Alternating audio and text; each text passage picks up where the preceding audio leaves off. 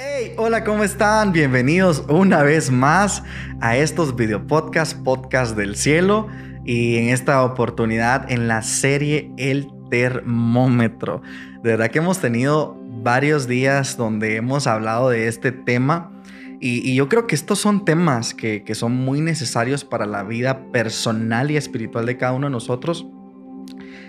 Estoy muy contento de que estemos acá y quiero compartirte esto hoy siguiendo con el termómetro. Otra vez recapitulando, el termómetro sirve para medir la temperatura para ver si hoy por hoy te dejan entrar o no a un lugar. Si estás muy caliente, obvio no te dejan entrar porque dicen que tienes, tienes COVID, pero si estás frío, un poquito la temperatura normal, sí te dejan pasar. Eso es en lo normal, en lo natural, en nuestra vida. Pero en la vida espiritual es el fuego de Dios el que te hace entrar en la presencia, lo que te hace entrar en los milagros, lo que te hace entrar en la restauración, en la sanidad y en la vida y esa vida en abundancia. Y hoy yo quiero enfocarme ya hablamos acerca de, lo que es el termómetro, ya hablamos acerca de lo que es estar caliente espiritualmente, pero quiero hablar acerca del, frío, ese invierno, eso que, que, se, que se mete de pronto en nuestros corazones y que de pronto no sabemos ni cómo salir de ahí. Y también entender por qué Dios dice, por lo tanto no fuiste ni frío ni caliente. O sea, como que el frío no le molestara tanto a Dios porque es una manera en la que Él puede hacer algo en tu vida. Amén. Entonces yo quiero que, que puedas poner mucha atención, no te desconectes, no pauses este video podcast, porque esto es importante que lo aprendamos, es algo para nutrir nuestra vida y son cosas prácticas, sencillas que van a marcar nuestro corazón para poder hacer bien las cosas. El frío, ¿qué es el frío? Es temperaturas bajas temperaturas las cuales causan congelamiento, que es congelamiento, eh, el hielo. Entonces, eh, todo esto causa el frío. El frío causa que algo se, se estanque, que algo no se mueva. El frío causa que algo eh, se vuelva de líquido a sólido y se quede ahí estático y que no se mueva.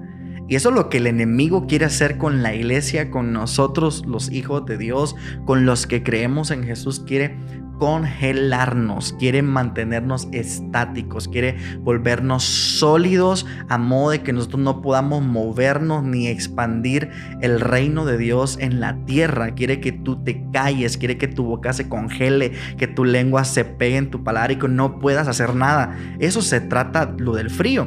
A veces tú dirás, pero, ay, pero una coca bien fría, qué rica, que el agua fría, qué rica. Sí, el frío sirve para ciertas cosas en lo natural, pero en lo espiritual el frío es algo que marca mucho y que afecta en gran manera tu vida relacional con Dios y tu vida relacional con el mundo y con la sociedad. Cuando tú te vuelves frío, te importa poco orar.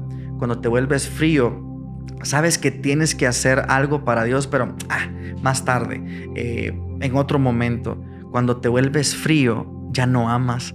Cuando te vuelves frío, la compasión se va. Cuando te vuelves frío, el amor desaparece. Cuando te vuelves frío, tú piensas lo peor de todo mundo. Piensas que todo quiere hacerte daño. Piensas que nadie te ama. Piensas que todo el mundo está mal. ¿Por qué es esto? Porque la misma Biblia dice que a causa del aumento de la maldad en los últimos tiempos, y son los tiempos que estamos viviendo, el amor de muchos se va a enfriar. Pero cuando habla de esos muchos no está hablando del impío, del que no cree en Dios. Yo estoy hablándote a ti que tú has conocido a Dios. Está hablando de ese amor de los que ya conocen a Jesús, que saben que tienen que amar, pero a causa de que el mal se aumenta cada día, cada día, cada día más, hasta el amor en nosotros se enfría. Ya no queremos servir, ya no queremos ayudar, ya decimos que todo mundo es sinvergüenza, que solo se nos acercan por necesidad o por algún interés. Y en realidad perdemos la compasión, perdemos la bondad, perdemos la sanidad que Dios tiene para nosotros en nuestro corazón. Por lo tanto, yo quiero hablarte a ti de esto. No permitas que tu vida se enfríe. No te congeles. No permitas que el enemigo te ponga estático y que te amarre en esa situación en la que estás. Tal vez te pasó una traición, Tal vez te mintieron, tal vez pasó, no sé, en tu vida. Pero quiero decirte que hoy Dios te está diciendo que por lo que no fuiste frío ni caliente, sino que fuiste tibio, te vomitaré de mi boca. Hoy que estés frío es una oportunidad de salvación. Es una oportunidad de cambio, una oportunidad para que tú reconozcas que digas, wow, es en serio, o sea, he cambiado mucho con Dios, he dejado de buscarle, he dejado de orar, he dejado de tener confianza y comunión con Él y que despiertes, porque una llama del Espíritu Santo puede cambiar todo. Un toque del Espíritu de Dios puede cambiar todo, pero si tú le permites.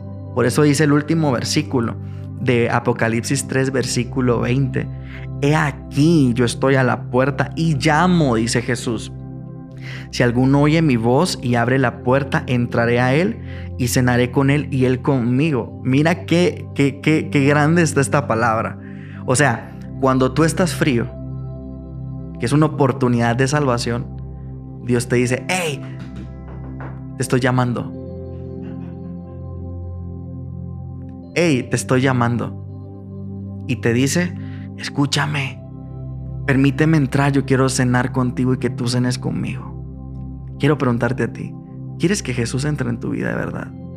¿Quieres que Jesús cambie tu corazón? ¿Quieres que Jesús te alinee conforme a su voluntad? Yo quisiera que hiciéramos esta oración. Ya hablamos acerca de las dos etapas, frío y caliente. Y quiero que tú entiendas que hoy es un día de salvación para ti. Un día de cambio, un día de despertar, un día de entender que Dios te está llamando. Dios quiere cenar contigo, Dios quiere habitar contigo todos los días.